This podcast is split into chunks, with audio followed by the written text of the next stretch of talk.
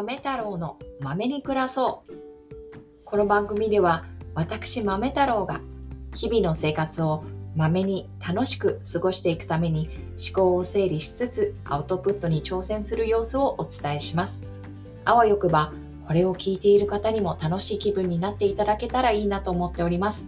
よろしければお付き合いください。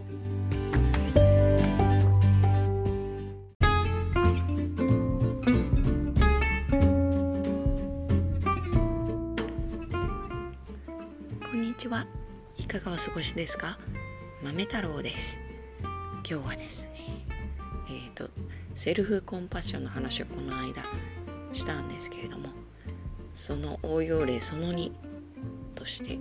あのお話をさせていただければと思います。えっ、とですね、つい昨日、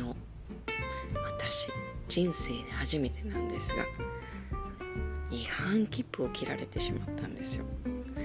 がですね一時不停止というやつでちょっと入り組んだあの裏路地みたいなところなんですけど私としては1回止まってるんですね。でだけども長さが足りないとあんなんじゃ止まったうちに入らないと言われましてでそのまま切符を切られるっていうねことがありましてもう今までに経験があればこういう感じねってあるんだと思うんですけど私経験がないないのではあってこれでもうゴールド免許じゃなくなっちゃうとかそのあこれからの保険代がとか保険料がとか考えたらもうねものすごい落ち込んでしまいそれで感情の波がうわーっと押し寄せてくるわけなんですよね。なんかあーなんで私だけなんであんなところで見つかるんだとかねでぐわーっとただ押し寄せる感情をこう傍観しながら「あそうだよねそう感じてもしょうがないよね」ってずっと自分に聞かせまして「そうだよね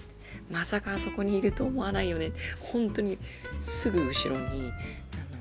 ちょっと車止められるようなスペースあるんですけど本当にもう待ち伏せしてて私がもう一時停止したと思ったらものすごい静かに背後に寄せてくるんですよね車を。っていうのがもうイライラしてしまったりとかねしてそれはイラっとくるよねとかねひたすら自分に言葉をかけていました。そしたら、